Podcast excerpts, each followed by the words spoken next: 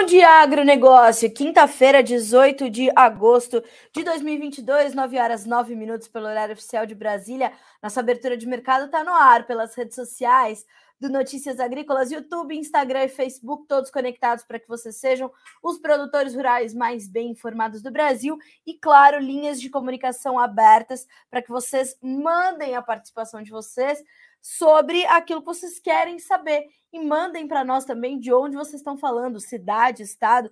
A gente quer saber até onde chegam as informações do Bom Dia Agronegócio, certo? E juntos vamos então nos próximos minutos para trazer para vocês o que há de mais relevante na agricultura, no agronegócio, na produção, na geopolítica, na economia, tudo aquilo que faz parte do seu dia a dia para que você comece bem a sua quinta-feira. Combinado assim? Lembrando que o Bom Dia Agronegócio tem o apoio da Cochupé, a maior cooperativa de cafeicultores do mundo, e que Letícia Guimarães está conosco pela redação do Notícias Agrícolas, colhendo ali os seus comentários, as suas as suas dúvidas, né? Tudo aquilo que você vai mandando para a gente, a Letícia vai filtrando já e trazendo para cá para a gente poder te responder e tudo mais, tá certo? Bom, eu quero começar o Bom Dia Agro de hoje. Nem sempre nós teremos só boas notícias para dar, né? Uh, mas hoje eu vou começar o nosso Bom Dia Agro com uma informação bem triste, né? Uma perda que sofre o agronegócio brasileiro e mundial já que ontem faleceu o senhor José Luiz Cutrali, presidente da maior produtora mundial de suco de laranja e um grande uh, nome né, da, deste mercado. Na verdade, o seu, o seu José Luiz Cutrali ajudou a formar o mercado mundial de suco de laranja, né? Ele faleceu ontem em Londres uh, por causas naturais. Uh, e ele né, teve uma, uma vida muito marcante no agronegócio. Então, a gente separou aqui algumas informações que foram uh, divulgadas pela família dele, né? E é bem importante a gente trazer um pouquinho da história do seu Cutralho para a gente entender a importância dele, né? Para quem não conhece, está chegando agora no agronegócio, é, conhecer um pouco mais da história desse grande homem. É, nós já demos essa nota de falecimento ontem, mas de qualquer forma, eu quero compartilhar com vocês aqui algumas informações importantes, tá? É com muita tristeza que comunicamos o falecimento do nosso querido pai, professor e mentor José Luiz Cutrali, ocorrido neste 17 de agosto em 22, uh, em Londres por causas naturais. José Luiz, italo-brasileiro, nascido em São Paulo em 17 de setembro de 1946, começou a trabalhar desde menino com seu pai no mercado municipal da Cantareira, em São Paulo. Posteriormente, ingressaram na atividade de plantio e cultivo de laranjas. 20 anos mais tarde, em 67, fundaram a Cutrale e, com muito esforço e dedicação, transformaram o nome da família em sinônimo mundial de suco de laranja. Casou-se em 72 com Rosana Falcione Cutrali e juntos, com muito amor, respeito e cooperação, compartilharam sua vida suas vidas por mais de 50 anos e nos criaram, dizem os filhos, com imenso carinho e sabedoria, dedicando suas vidas primeiramente à família, aos negócios e à filantropia. Ao longo de sua carreira, empreendeu com sucesso nos ramos de laranjas frescas, sucos de laranja, grãos, logística, bananas, saladas, condimentos, refrigerantes, snacks, setor imobiliário, financeiro e de saúde. Pessoa de poucas palavras e grandes compromissos, de fácil trato, brilhante nos negócios, lutador incansável, nosso pai pautou sua vida pela gentileza e respeito ao próximo, trabalho árduo, honestidade, humildade e discrição. Valores esses que nos transmitiu para que, juntos com seus netos, seus seis netos, perpetuemos o legado familiar e empresarial. Deixa sua família, amigos, colaboradores e parceiros com saudade eterna e grandes recordações. Então, a toda a família Cutrale, nosso mais sincero agradecimento né, do, de toda a equipe do Notícias Agrícolas, de todo o agronegócio brasileiro, é, que tem essa, essa marca, então, do seu José Luiz Cotrali, que deixa esse plano, mas vai para outro, né? E com certeza o seu legado vai ser perpetuado aqui é, neste, né? Em, onde ainda estamos, e ele com certeza vai cuidar de tudo lá de cima. Então, nosso, nosso sentimento à família Cutrale e nosso agradecimento do agronegócio brasileiro e da família do Notícias Agrícolas para a família Cutrale, uh, né, em nome de todos nós eu tenho certeza que o que aprendemos né, com, com o seu José Luiz Cutralli vai ser perpetuado. Tá no site, se você quiser saber um pouco mais, quiser rever a história do seu José Luiz Cutralli, tem ali uma nota também da Citrus BR, claro, fazendo o seu agradecimento, né, uh, a ele e a sua família. Então a gente começa assim o Bom Dia Agronegócio dessa quinta-feira. Agradecendo uh, por essa pessoa tão importante que passou por aqui e deixa uma história tão boa para gente, certo? Seguimos então e vamos direto para a nossa rodada de preços, porque hoje é dia de queda para os grãos novamente. Ontem, uma tímida recuperação para soja e milho, o trigo já vinha caindo, fechou com mais de 20 pontos de perda e hoje segue nesse movimento de uh, baixa, portanto, puxando soja e milho. A soja perde agora meio por cento para valer 13 dólares e 83 centos por bushel, o milho 6 dólares e 12, caindo 0,2%. O trigo tem 7 dólares e 46 centos, 2,05% de queda. Ainda na Bolsa de Chicago, nós temos baixa para o óleo, o óleo cai mais de 1% para valer no contrato dezembro, 64 centos mais 89 por libra peso. E no farelo, alta de 0,5% para 402 dólares e 50 centos por tonelada curta, tá? Bolsa de Nova York, altas para o café, 1% de ganho para o primeiro contrato, 2 dólares e 19 mais 60 por libra. Uh, no açúcar, baixa de 1% na contramão, 1800 mais 5 por libra peso.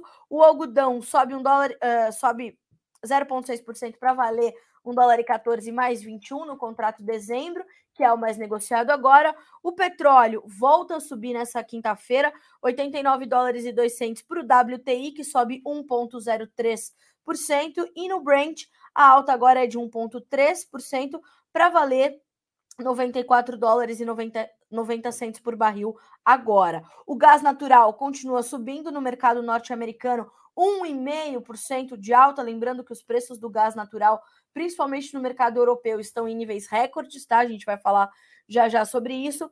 O ouro também sobe hoje 0,4% para valer 1.783 uh, ah, dólares por onça Troy.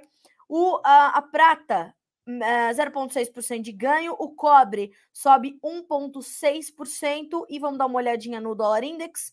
Uma pequena alta, bem mais próximo da estabilidade do que de alta, efetivamente, 0,03% de ganho para 106.517 pontos, ok? Então temos essa movimentação para o dólar index. Vamos para o mercado futuro chinês. Farelo em queda, óleo em queda, milho também em baixa nesta quinta-feira, tá? Resumo da Agriinvest, fundamentos mais financeiro, bolsas caindo. A ata do Federal Reserve não foi tão branda quanto parece. O cenário de uma recessão mais profunda continua em jogo. Isso vai ajudar a pressionar as commodities, tá? Inevitavelmente. Uh, petróleo estável acima dos 88, os estoques de petróleo e derivados nos Estados Unidos continuam caindo.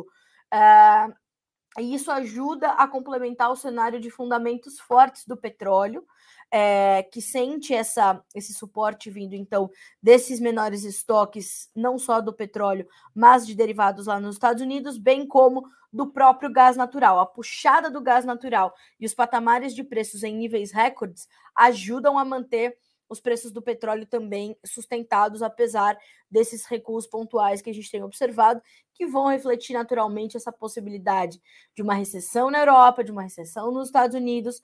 Mas ontem, o presidente, o secretário-geral da OPEP, deu uma entrevista à Bloomberg, a agência de, internacional de notícias Bloomberg, para falar sobre essa oferta ajustada de petróleo que o mundo tem e que pode, inclusive, se intensificar. Esse ajuste pode ser ainda mais forte com a intensificação da demanda, né?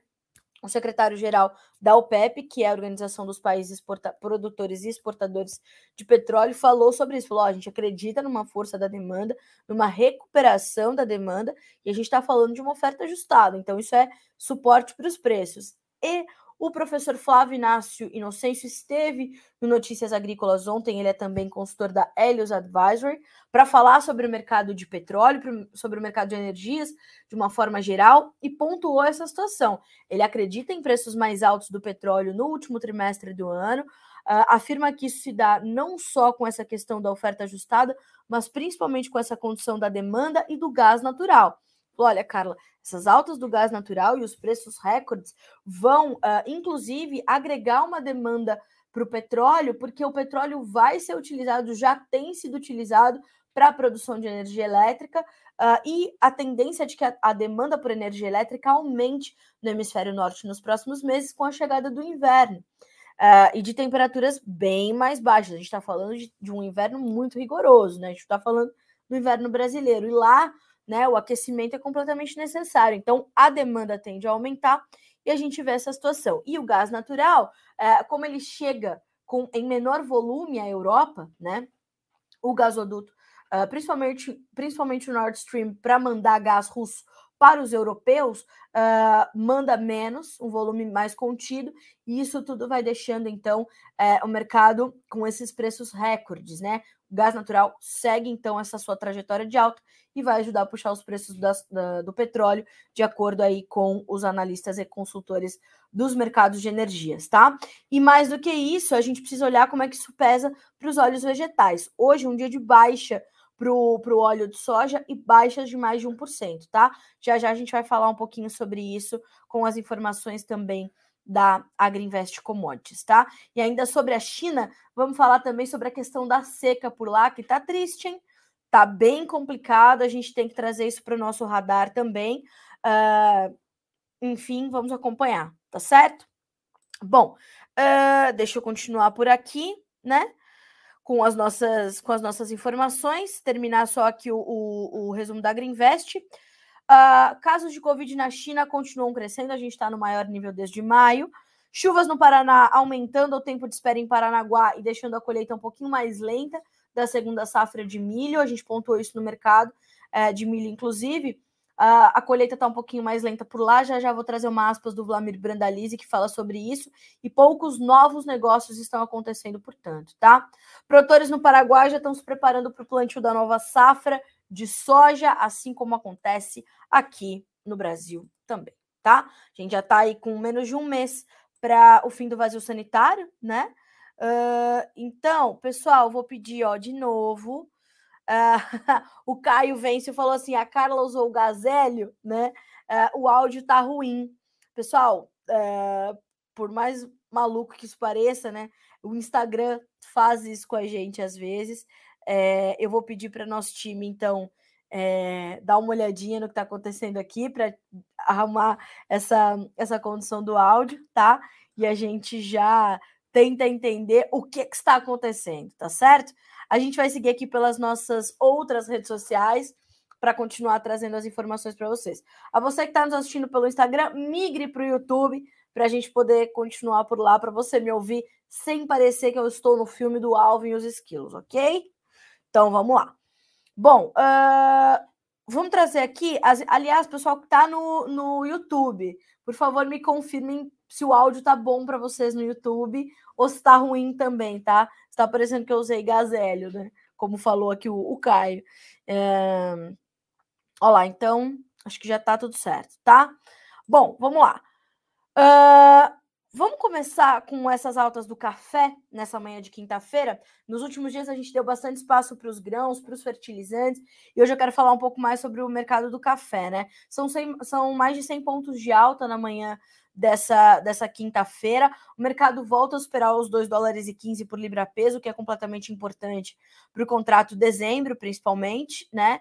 Uh, e a gente está de olho nisso tudo, portanto, tá? Olha só o que nos diz a Virginia Alves, que já traz a, as informações da abertura de mercado para você que nos acompanha aqui pelo Notícias Agrícolas. Com as altas desta manhã, o café, o café devolve parte das baixas com a, press, com a pressão da recuperação da alta nos estoques da Green Coffee Association. Ontem a Virginia trouxe essas informações, apontando que houve um aumento ali nos estoques da GCA, e isso ajudou a pesar sobre o mercado, embora os estoques certificados na ICE estejam em seus menores níveis em mais de 20 anos, tá? Uh, o setor segue acompanhando as condições de, de, tempo e a evolução da safra brasileira. Já os produtores seguem operando com cautela e fechando negócios à medida em que precisam fazer caixa. Essa é uma situação que se estende inclusive para outros produtos. Para milho tem sido assim, para soja, e o produtor está realmente bastante reticente em avançar com esses negócios, dadas essas preocupações todas, com a volatilidade cambial e a volatilidade muito intensa dos seus produtos enquanto commodities nas bolsas, né?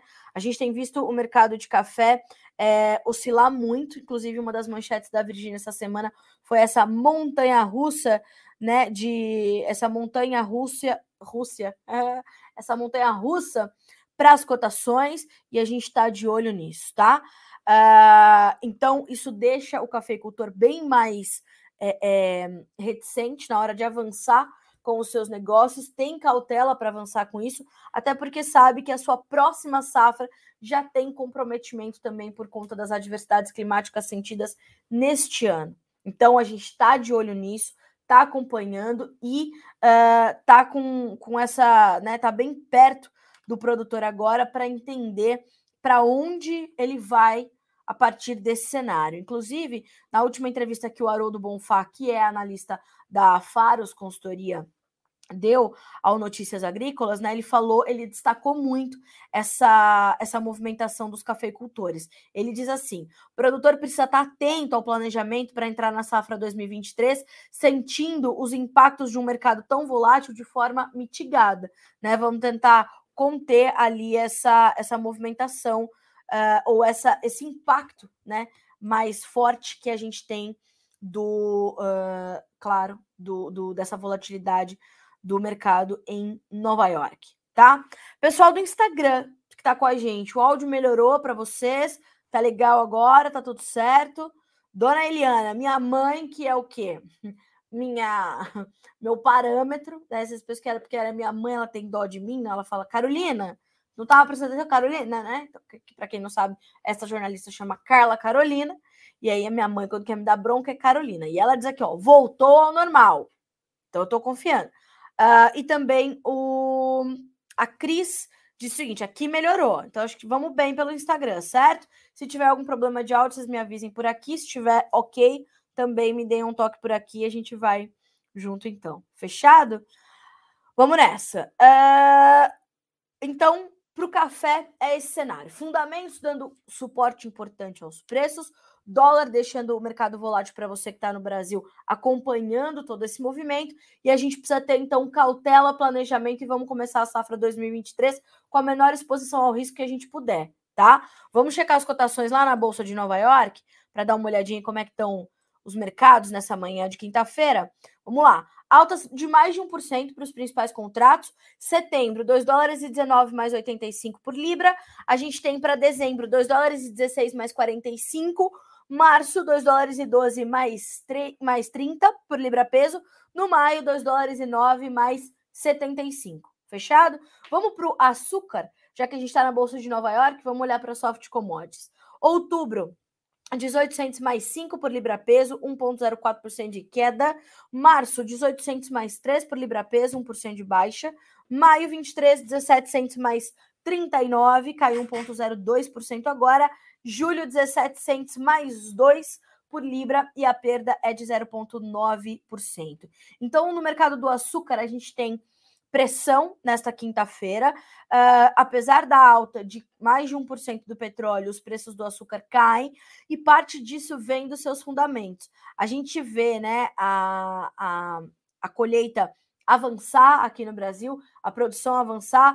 Na Índia também tem foco de atenção, uh, então a gente está de olho nisso tudo. Mais do que isso, a gente tem preocupações com a demanda, com o consumo, em função das preocupações com a recessão, em função das preocupações com a inflação. Já já eu vou trazer as, inf as informações da inflação da zona do euro, que trouxeram bastante preocupação também essa semana. É importante a gente dizer, viu, pessoal, enquanto a grande mídia está lá trabalhando na, na condição da, da inflação, a inflação, a inflação, a gente está falando que aqui no Brasil é um dos poucos países que está conseguindo conter a inflação, né? A gente já está falando da queda nos combustíveis, na queda nos preços dos alimentos.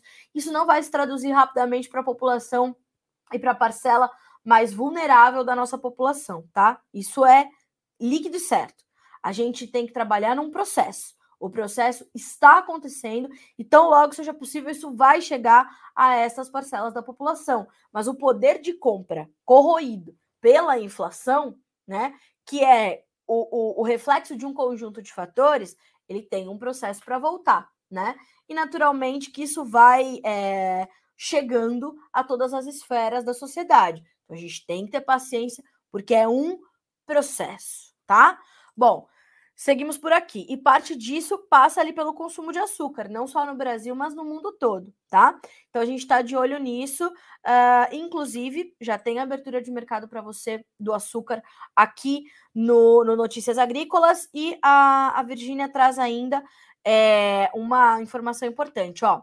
Vale lembrar que a commodity acaba impactando uh, nos preços do açúcar, porque no centro do, no centro-sul do Brasil a opção de produção entre adoçante e etanol. Então, essa decisão das usinas também está no radar do mercado, das usinas aqui no Brasil e das usinas em outras partes do, do globo, onde se produz açúcar, onde se produz etanol, porque toda a movimentação que se dá sobre o mercado de combustíveis chega também ao mercado de açúcares, ok? Então, estamos é, acompanhando bem de perto essa situação. Inclusive, hoje tem mais informações chegando para você direto uh, da Fena Sucro e Agrocana, onde esteve Jonathan Simeão, nosso especialista em setor sucro energético, e uma das manchetes, ou duas das manchetes de hoje, são Vibra, líder em distribuição de combustíveis no Brasil, detalha transição para energia mais sustentável e uso de biogás para geração de energia elétrica já é uma realidade com cerca de 800 plantas em todo o país. Lembrando que a Fena Sucro e Agrocana é a maior feira de uh, energias do país, tá? Vale a pena você acompanhar esses conteúdos todos que o Jonatas uh, produziu por lá, porque ali então, uh, inclusive, vou deixar aqui, vou pedir para a Letícia colocar para vocês na tela o link da, da página deste evento, onde há todas as os conteúdos produzidos pelo Jonatas e tem mais por vir, tá? Bem como temos também informações sobre o mercado do algodão, chegando pelo Alexander Horta, direto de Salvador, na Bahia, onde ele está desde o início da semana para a cobertura do Congresso Brasileiro do Algodão. Uh, então, ó, na tua tela já está aparecendo. Uh, já está aparecendo? Deixa eu checar aqui. Já vai aparecer já já. Uh, aí, ó. Todo o conteúdo da Fena Sucro e Agrocana. Carlinha, como é que eu chego nessa página? Eve lá no nosso menu, eventos, Fena Sucro e Agrocana. Certo? Tem um, um errinho aqui de, de, de carregamento só da página, né? Ó, então estão vendo aqui? Sucesso é isso aí que a gente tem, ó, todo o material que está sendo produzido pelo Jonatas e pelo Lucas Santos lá. Uh, foi produzido lá em Sertãozinho, interior de São Paulo, onde acontece a Fena Sucro, ok? Ah, Carlinhos, eu quero ver o algodão. Mesmo caminho. Eventos, Congresso Brasileiro do Algodão. Letícia já vai mandar para vocês, para vocês verem. Uh, né? 13 terceiro Congresso Brasileiro do Algodão, sucesso. Inclusive, destaque para a entrevista do seu Júlio César Busato, que é o presidente da Abrapa, Associação Brasileira dos Produtores de Algodão, que diz o seguinte: ó, potencial de expansão na produção de algodão é grande, há muito cliente interessado no nosso produto, mas risco de recessão global requer cautela nos investimentos, diz a Abrapa. Compradores da Ásia estão entre os potenciais clientes do algodão brasileiro. Então a nossa cotonicultura, ela tem se mostrado cada vez mais eficiente. A gente tem esse potencial todo sendo colocado ali, né, pro, pro nosso para o nosso algodão, e isso é refletido, claro, nessa abertura de novos mercados. A Abrapa tem feito esse trabalho, tem feito inclusive um trabalho para aproximar campo e cidade com o movimento Sou de Algodão, se aliando a grandes marcas, marcas inclusive muito acessíveis, né? Para trazer esse entendimento é, de onde vem o algodão que você usa e tudo mais. Isso tem sido uma alternativa completamente importante para o nosso algodão, tá? Então, ó, a gente está falando de hoje uma movimentação ainda de alta para as cotações do algodão, tá? Inclusive, hoje vou gravar uma entrevista com a Bruna Stewart, que é analista de mercado da AgriInvest Commodities, para trazer mais detalhes. Ó, açúcar, uh, açúcar ó, algodão para dezembro, contrato mais negociado, dezembro 22, 1 dólar e 13 mais 92, 0,3% de alta. Março, 1 dólar e 10 mais 69, 0,4% de alta. Maio 23, 1 dólar e 7 mais 30, 0,3% de alta na Bolsa de Nova York, para a gente fechar aí a Bolsa de Nova York.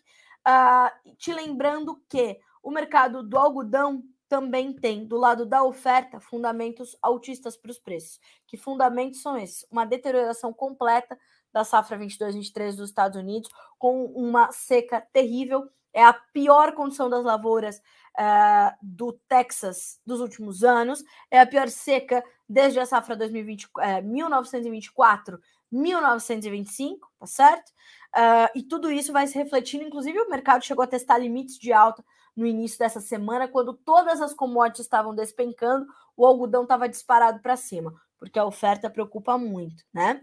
Uh, de outro lado, essa possibilidade de uma recessão e as preocupações com a oferta são que limitam as altas. E é isso que eu vou discutir com a Bruna e já já, mais tarde, na parte da tarde, essas informações estarão disponíveis para você por aqui. Fechado?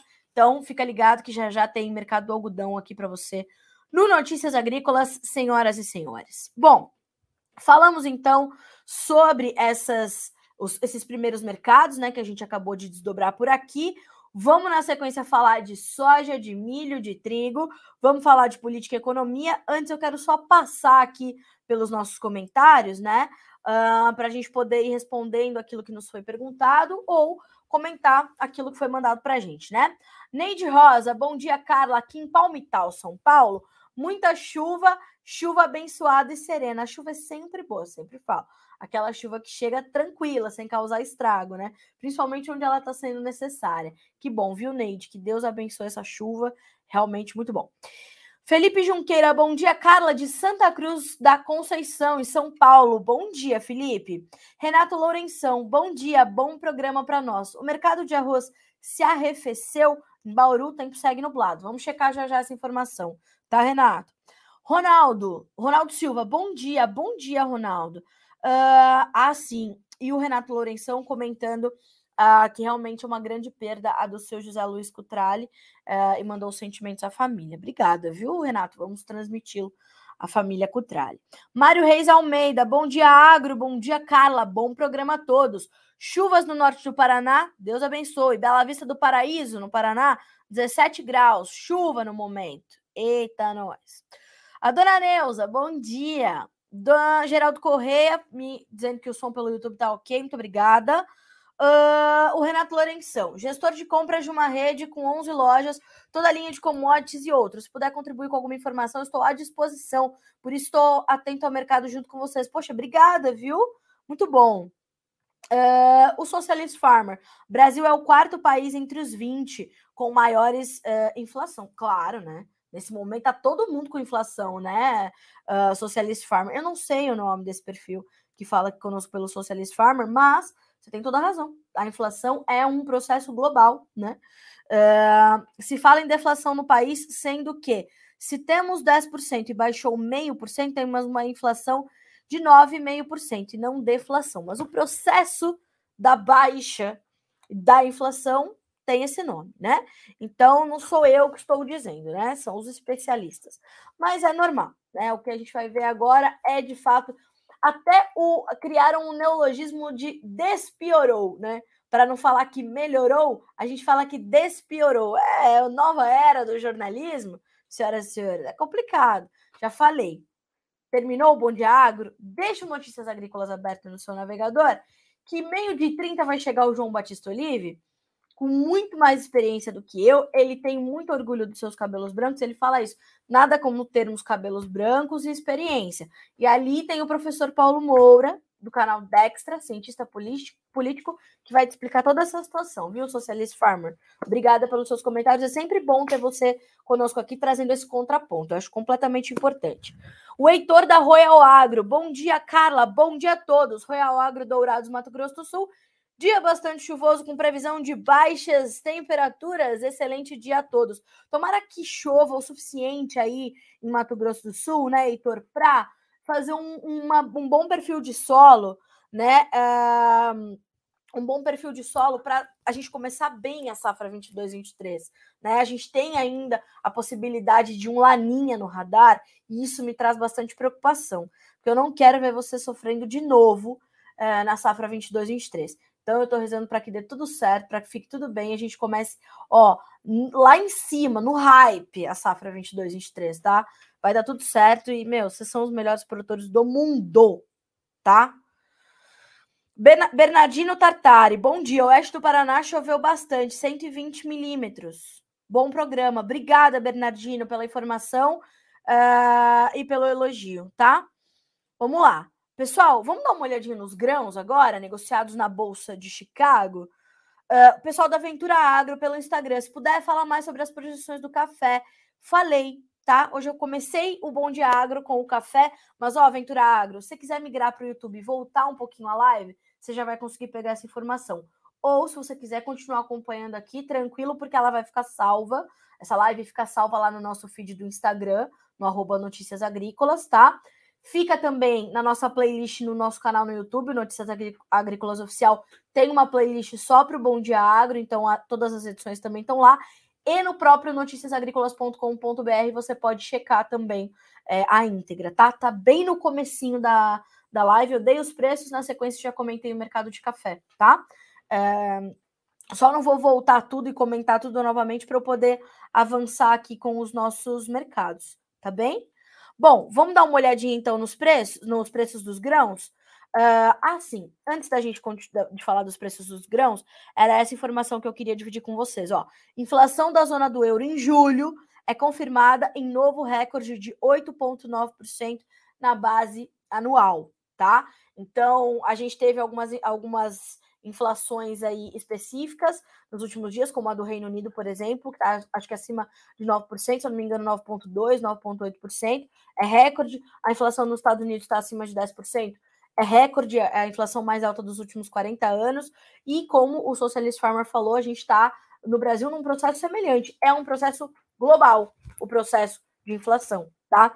Ele foi puxado pelos alimentos, ele foi puxado pelo, pelo os combustíveis, ele foi puxado pelas energias todas, ele foi puxado pela guerra, ele foi puxado pela pandemia, e assim a gente vai. É um processo. Eu me lembro de uma entrevista dada pela Zena Latif ao, ao Alexander Horta em 2019 ou 20, e ou 21, acho que foi 20. E ela diz o seguinte: é uma inflação teimosa, né? Essa é uma inflação teimosa e a gente está de olho. Vai ser difícil controlar. Não é uma inflação descontrolada como a gente teve, por exemplo, no Brasil ali na, no final da década de 80, né? Na década de 70, 80 foi uma coisa marcante, é, que era remarcação de preço todo dia. Mas é uma inflação teimosa, né? Ela cede um pouquinho, volta a subir, cede um pouquinho, volta a subir. E a gente tem um quadro global desequilibrado, desorganizado nas principais cadeias de suprimento, né? Fora tudo uh, uh, que se gerou de impacto financeiro e econômico para grandes economias, como Estados Unidos, China, Alemanha, Reino Unido, né? Fora o impacto para as economias emergentes, como é o caso do Brasil. Então, a gente tem um processo que vai ser difícil da gente voltar, né?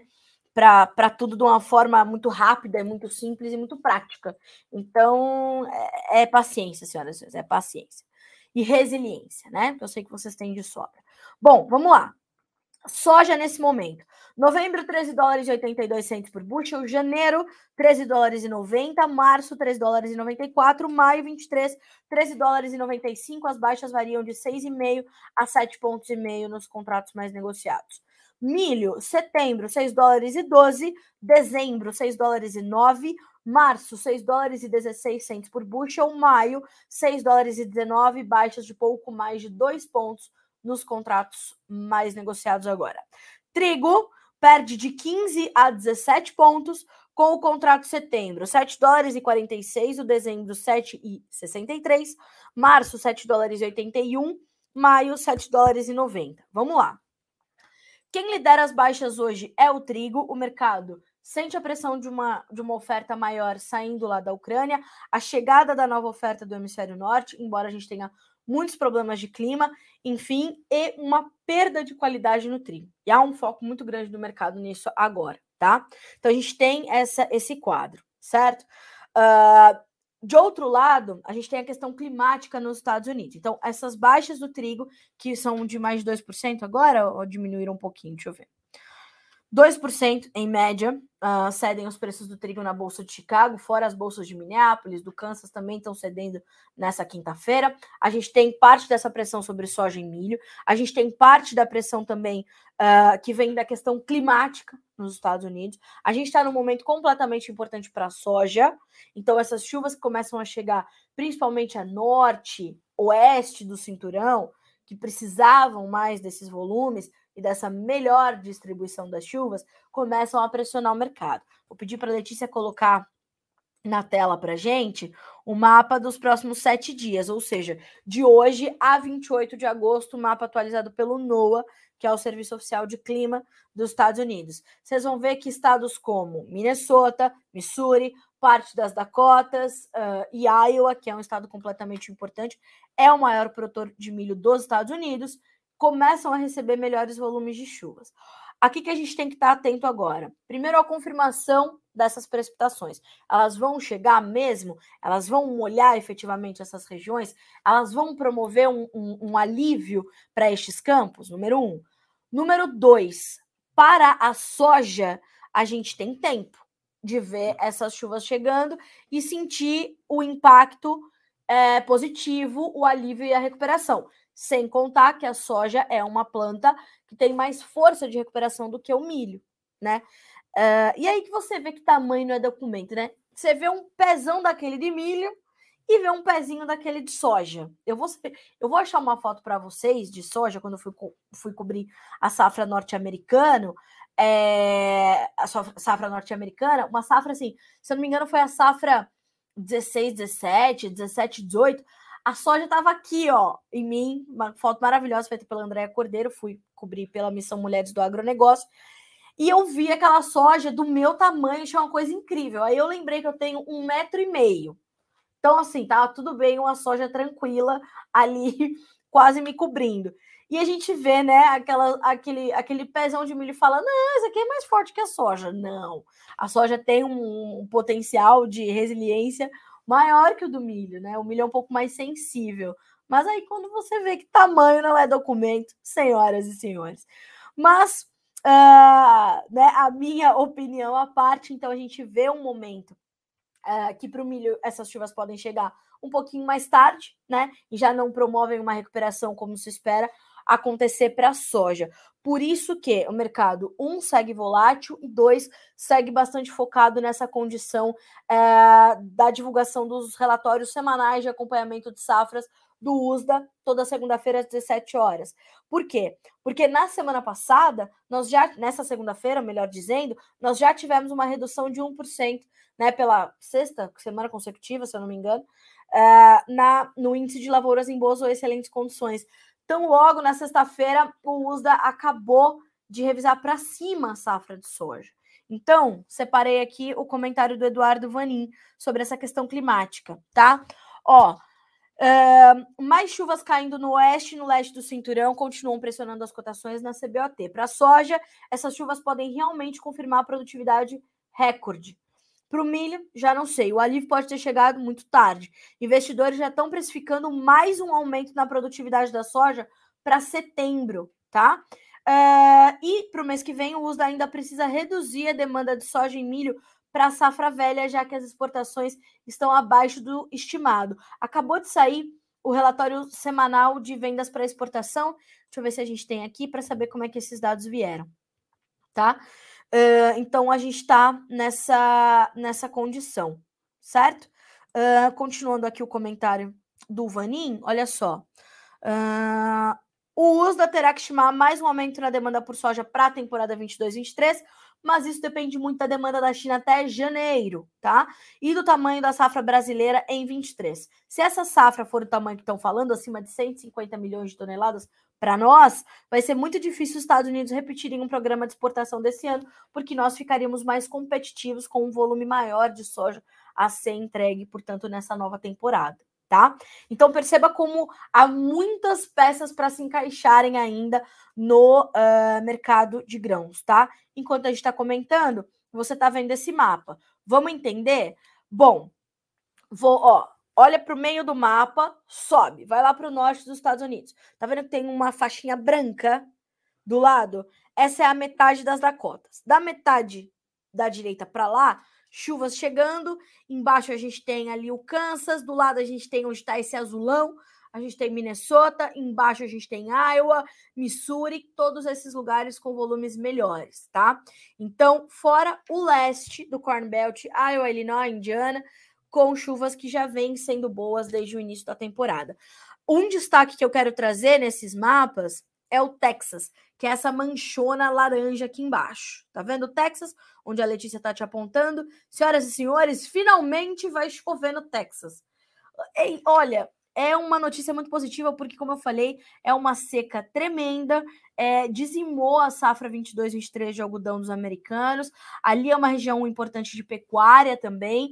Enfim, a gente vê então essa, esses mapas começarem a ser um pouco mais favoráveis, portanto, para as regiões produtoras norte-americanas, isso exerce essa pressão, então, sobre o mercado, ok? Parte da nossa análise, então, da nossa análise é muito muita presunção minha dizendo, é mais parte das nossas notícias, então, vão se pautar por isso, ok?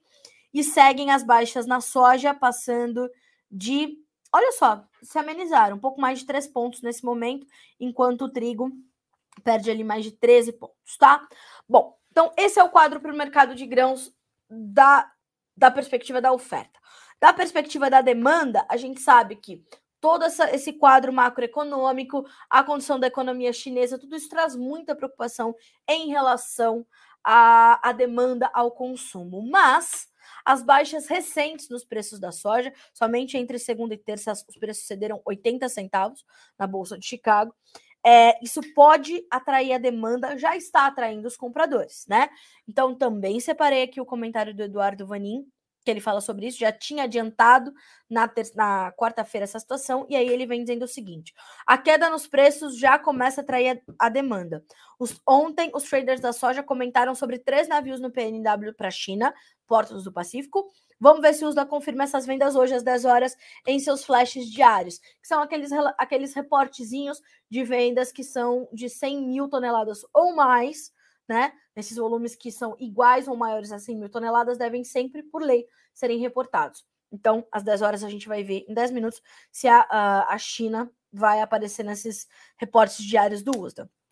Na semana passada, se fala em pelo menos 20 barcos de soja no total, sendo oito do Brasil, dois da Argentina e Uruguai e dez dos Estados Unidos. Essa semana, a China já teria comprado pelo menos 11 barcos. Traders comentam que a estatal chinesa Sinograin continua pedindo ofertas de soja no PNW. O que tem ajudado os Estados Unidos é a queda dos prêmios, a queda dos fretes e a redução do spread do frete entre Golfo e Santos. Então, nesse momento, os americanos estão mais competitivos ali para os chineses. O spread novamente gira em torno de 9 a 10 dólares por tonelada. É a diferença, tá? Uh, agora está em 6 dólares ou 10 centavos por bushel. Alguns falam em soja para embarque em dezembro, negociada a 303 centavos ou 3 dólares e 3 centavos por bushel sobre o contrato de janeiro na CBOT. A partir do Golfo, queda de 40 centavos desde o início do mês. Aí a China, que joga esse jogo melhor do que ninguém, vai comprar onde está mais barato. Você compraria onde? Onde está mais barato também, certo? Então, para o mercado da soja, a gente tem esse plus. Há uma baixa nos preços? Ah, mas isso vai atrair a demanda e assim vai também a montanha russa, hora aqui em cima, hora aqui embaixo. Não se esqueça que, como eu sempre digo por aqui, algo que eu aprendi com os analistas e consultores de mercado é que até os vales do mercado dão oportunidade, nem que seja para os compradores, mas se tem comprador para o seu produto. E a gente está falando de preços ainda historicamente altos para a soja na Bolsa de Chicago, a gente está falando de um momento ainda importante, tá? Ó, vamos dar uma olhadinha aqui. Uh, Matheus Ângelo Souza, a Gran Site acompanhando. Obrigada, Matheus. A Gransoy acompanha todos os dias. Os donos e os colaboradores te adoram. Carla, nós vendemos commodities no setor agrícola. Que coisa boa. Se eu estou agradando ao do, aos donos e colaboradores de uma empresa que está vendendo commodities no setor agrícola, é sinal de que eu estou no caminho certo. Um abraço para todo o time da Gransoy, viu? Obrigada pela gentileza aqui na pessoa do Matheus Ângelo Souza. Obrigada, viu? Pela pela audiência. Quando vocês quiserem participar, por favor, só mandar uma mensagem aqui para a gente, a gente coloca vocês no ar para falar como é que estão correndo os negócios por aí, tá? É, me digam também de onde vocês falam, por favor, tá? O, a Juliana Piovesan, bom dia. O que podemos esperar dos preços de soja e milho? Bom, soja comentamos, né? Para soja, Juliana e amigos, o que, que a gente vai acrescentar? Uma volatilidade completa no dólar. Hoje, vamos ver como é que estão as cotações? Caindo, tá? Um dia de baixa para o dólar hoje, 0,6% de queda para R$ 5,14, tá? Então a gente tem baixas aí para o dólar frente ao real, inclusive R$ 5,15 agora, 0,4% de baixa, certo? Uh, o dólar, ele vem também nessa gangorra de sobe e desce, sobe e desce, típico de um ano de eleições presidenciais. Agora, bem claro, o cenário completamente polarizado. Uh, então, a gente sabe, e o mercado sabe, o que esperar de ambos os candidatos que lideram a corrida presidencial tá? Uh, isso já é um ponto importante para manter ali pelo menos alguma, alguma situação de volatilidade no radar, né? Fora o quadro geopolítico global, financeiro, macroeconômico, então é um ano de volatilidade, isso já vinha sendo alertado, e é um ano uh, de necessidade de reduzir a sua exposição ao risco. Eu sempre falo isso. Tenha ao seu lado um profissional de confiança que vai te ajudar a tomar as decisões. Porque 5,15 no dólar pode ser baixo para você vender a sua soja, mas é bom para você comprar seus insumos, tá? Então faça suas contas, entenda que momento é esse para você. Isso vale para soja, vale para milho, vale para café, vale para qualquer coisa. As relações de troca para os fertilizantes, para soja, milho, café, algodão melhoraram ainda estão acima das médias históricas, mas melhoraram. E nisso a gente vai observando, vai olhando e vai sentindo uh, a necessidade do produtor fazer esse planejamento não só para suas vendas, mas também para suas compras, tá? Uh, então vamos ter atenção a isso. Vamos reduzir a exposição ao risco. Uh, vamos falar de milho, então. No milho, Juliana e amigos o que, que a gente tem? A gente tem ainda um mercado que tem certo suporte, o mercado vê preços ainda perto de 90 reais por saca. A gente está falando de uma B3 hoje subindo, inclusive estava subindo, vamos ver se ainda voltou a cair. Uh, e vai acompanhando o Chicago. Então, setembro com R$ 87,53 por saca, novembro com R$ 89,52, o janeiro R$ 92,64, março R$ 93,80. Percebam que nos contratos mais alongados a gente vê preços acima dos 90 reais por saca. Vou sempre trazer de volta aquela entrevista do Cristiano Palavra, diretor e analista da Pátria Agronegócios, que falou: ó, o segundo semestre do ano vai ser de preços. Perdão acima dos 90 por saca, porque a gente tem é, veio de estoques apertados, a demanda para exportação está bombando, as nossas exportações estão caminhando muito bem, a nossa demanda interna está um pouco mais contida. Aí vou te trazer, Juliana, uma, uma aspas do, do Vlamir Brandalize que eu separei para essa quinta-feira, que traz uma, um quadro bastante interessante uh, eh, para o momento atual, porque a gente está falando de uma de uma uma situação muito delicada, que é o produtor ter que se decidir num momento que pode não ser o melhor para ele sobre as suas vendas de soja ou milho. E a gente falou sobre esse eu dei essa manchete no Notícias Agrícola. Produtores estão num dilema, vende soja ou vende milho? Ou não vende nada? O que, que você vai fazer, né? E o que, que aconteceu? Agora, uh, tô buscando aqui, né? enquanto eu converso com vocês, a minha cabeça, gente, como é que funciona a minha cabeça? Só fazendo esse parênteses. Tem pequenos minions ali dentro, são pequenas Carlas Mendes, né? Que parecem minions, é, trabalhando ao mesmo tempo. Então, enquanto eu vou conversando com vocês, eu vou abrindo aqui uma, uma notícia de milho e assim vai para poder dar né, essa edição do mercado para vocês. E olha só, então nessa decisão, o que, que a gente vê? O mercado tendo que avançar com os negócios, porque tem a safrinha chegando, tem trigo chegando já já, e o produtor precisa liberar espaço nos seus armazéns. Abre aspas para Vladimir Brandalize. O mercado do milho, essa semana, está monitorando a colheita parada ou mais lenta, devido às chuvas que caíam sobre o Paraná, Mato Grosso, do Sul e pontos do Sudeste do Brasil, onde há lavouras ainda a serem colhidas. Assim, trabalhos acontecem ainda em Goiás, de colheita, e pontos do restante do Norte e Nordeste, segundo o. Com isso, há poucos novos negócios em andamento. os compradores continuam atuando no Mato Grosso e querendo milho. Há também movimento dos armazenadores do Paraná querendo que os produtores vendam milho ou soja para liberar os armazéns, já que há trigo para chegar nos próximos dias. Então, isso também está no radar do mercado, isso está uh, né, no, no olho do furacão, porque a gente está de olho nisso tudo. Então, para o milho, a gente também tem um mercado mais contido, mas que de certa forma é também volátil com essa movimentação toda, tá? Então, é, atentos e de olho, certo? Estamos acompanhando, estamos monitorando, senhoras e senhores. Bom, uh, agora são 9 horas e 58 minutos pelo horário oficial de Brasília.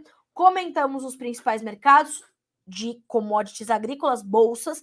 Vamos passar para o mercado do boi gordo, tá? Informações do aplicativo AgroBrasil. Você já tem esse aplicativo? Já usa? Você está no mercado pecuário e não tem? Você está para trás. Brincadeira. Mas, ó, direto para sua loja de aplicativo para baixar o AgroBrasil com Z, tá? Vou deixar aqui nos comentários, inclusive, do Instagram. AgroBrasil. Vou colocar até o Z em maiúsculo para você procurar direitinho, com o Z de Zebu, tá? Arroba AgroBrasil. Aliás, sigam este perfil também, ó. Arroba AgroBrasil App. E o perfil que está comentando aqui, jornalista da soja, que é mais um bracinho das nossas redes sociais, tá? Então, já manda para cá é, teus comentários e teu, teu like, enfim, nos siga também por ali e direto baixar o aplicativo AgroBrasil, porque termômetro dos negócios. Ali são registrados negócios e isso faz com que haja o quê? Uma realidade de preços mais próxima da sua, tá? Ou da que você pode obter, certo? Olha só, nessa quarta-feira, ontem, que eu sempre falo, a gente, por que, que a gente traz o fechamento da quarta? Porque são os indicativos, o, o fechamento do dia anterior, porque são os indicativos para o dia seguinte, tá? Ó, nessa quarta-feira o aplicativo continuou captando negócios a preços baixos, principalmente para o estado de São Paulo. É momento de pressão sobre os preços do boi gordo. Ah, Carla, mas é período de entre safra, mas a gente tem um excesso de oferta, escalas alongadésimas. Quer ver do que eu estou falando? São Paulo, preços entre 285 e 300 reais por arroba, escalas de 15,3 dias, tá? Mato Grosso do Sul, negócios sendo captados a 280 reais por arroba, escalas em 11,2 dias úteis. Mato Grosso captou registro de negócios a 290 reais por arroba, escalas 8,2 dias úteis. Em Minas Gerais, as escalas estão mais do que alongadas, chegam a 18 dias e tem registro de negócios a R$ 296,80, tá? Goiás, Agrobrasil captando registro de negócios entre 280 e 283 reais por arroba. Uh, a média ficou em 277,41 e as escalas 11,8 dias, tá?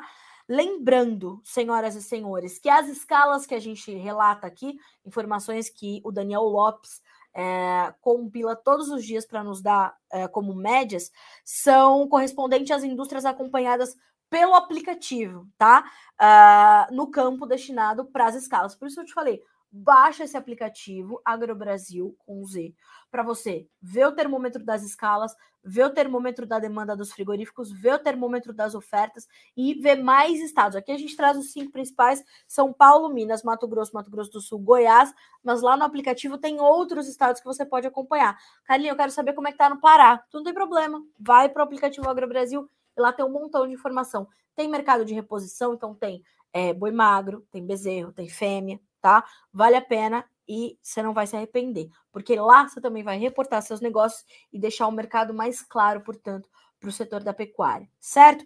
Pessoal, outro adendo: os preços citados aqui são para pagamentos à vista e livres de impostos. Fechado? Aplicativo AgroBrasil, termômetro real do mercado da pecuária. Fechado? 10 horas e 2 minutos pelo horário oficial de Brasília. Vamos dar uma checadinha nas notícias que já chegam ao noticiasagricolas.com.br. Olha só, CPEA, IPPA se mantém estável em julho. Essa é sempre bom a gente dar uma olhadinha, né? Que é o índice de preço ao produtor. Uh, dos grupos de produtos agropecuários. Então, a gente teve uma, uma estabilidade né, frente ao índice de junho, então um pequeno recuo de 0,1%. Uh, e essas informações já estão detalhadas para você aqui no Notícias Agrícolas, tá? Ainda pelo CPEA, suínos, competitividade da carne suína frente às substitutas diminui em agosto. Tilápia, preços divergem entre as regiões em julho. E boi gordo, preços da arroba estão enfraquecidos. Vamos ler a análise do CPEA juntos? Os preços do boi gordo para abate estão enfraquecidos neste mês, operando em torno de 300 reais por arroba e chegando a fechar pontualmente abaixo desse patamar, como acabamos de checar com as médias do aplicativo AgroBrasil. Segundo pesquisadores do CPE, apesar do bom ritmo das exportações de carne, o fraco desempenho das vendas da proteína no mercado doméstico vem limitando altas nos valores do animal para abate. Além disso, agentes de frigoríficos diminuíram a quantidade de animais abatidos nos últimos dias, resultando em alongamento das escalas e uma certa pressão sobre os preços. Lembrem-se que o consumo interno de carne bovina ainda está bem contido, tá? Então, de olho, certo? Vamos lá. Uh, seguindo por aqui, ah, hoje, 11h30, horário de Brasília, Fernando Henrique Iglesias e Alexander Horta comentam o mercado do boi gordo contigo, tá? Ao vivo pelo Notícias Agrícolas, Alexander lá de Salvador, na Bahia. Uh, Ucrânia diz que combate atingiu impasse antes de visita, visita de chefe da ONU. Tá longe de acabar isso, hein? Ucrânia e Rússia. E aí, Estados Unidos e Taiwan vão fazer exercícios militares conjuntos. A China mandou tropas para ensaiar e fazer sei lá o que lá na Rússia senhoras e senhores, estão é, se aliando. É complicado, hein? Enfim. Uh, Vice-premier chinês pede maior esforço para impulsionar o consumo. Minério de ferro cai em Dalian com preocupações de demanda e estoques em alta na China. Aí, ó, Estados Unidos e Taiwan iniciaram negociações comerciais formais sobre nova iniciativa. Não dá para saber se isso é bom, se isso é ruim. Não dá para saber, né? Vamos acompanhar. Ministério da Defesa da Rússia diz que pode fechar usina nuclear de Zaporizhia se bombardeio continuar, tá? Ações de China e Hong Kong caem com perspectiva de crescimento mais sombrias. Embrapa divulga resultados preliminares de custos mundiais de produção de suínos referentes a 2021. Dá uma olhada nesse material, tá? Para entender que momento é esse ainda para a suinocultura de margens muito estranguladas, mesmo sendo 2022, tá? Uh, e aí a gente tem mais os materiais todos do, do de Galá, da Sucro e do Agrocana, do Congresso Brasileiro do Algodão. Tem bastante coisa para você acompanhar, tá? E já já os números detalhados das vendas semanais para exportação dos Estados Unidos que chegam toda quinta-feira para você, certo? Uh, ah, 10 horas e 5 minutos pelo horário oficial de Brasília. Deixa eu ver se eu descolo aqui uma informação de arroz atualizadinha e fresquinha para o Renato Lourenção. Eu acho que não. Ah, temos. Maior oferta prevalece e preços cedem, Renato. Por isso que as cotações estão caindo. A oferta ainda está elevada. E olha só o que diz o CPEA, tá? A oferta de arroz em casca esteve mais abundante nos últimos dias, visto que os produtores estão com necessidade de fazer caixa. Então, estão vendendo um pouco mais e estão aceitando receber um pouquinho menos. E aí, o mercado vai ceder um pouquinho. Apesar disso, segundo colaboradores do CPEA, compradores passaram a exercer uma postura mais cautelosa para novas negociações nesses últimos dias, priorizando o cereal que já está depositado em seus armazéns ou mesmo aguardando o recebimento de lotes efetivados anteriormente. Esse cenário limitou a liquidez e pressionou as cotações do arroz em casca tá? De 8 a 15 de agosto, o indicador CPEA-IRGA do arroz, com 58% de grãos inteiros, que é uma média ponderada para pagamento à vista, tá? Uh, registrou uma queda de 2%, fechando a R$ 76,08 por saca de 50 quilos, nesta última segunda-feira, dia 15 dessa semana. Na parcial de agosto, a baixa é de 2,2%. Então, mais oferta, preços pressionados, tá, Renato? Vamos acompanhar e nesses próximos dias tem entrevista ao vivo aqui para a gente trazer as informações do mercado de arroz. Fechado?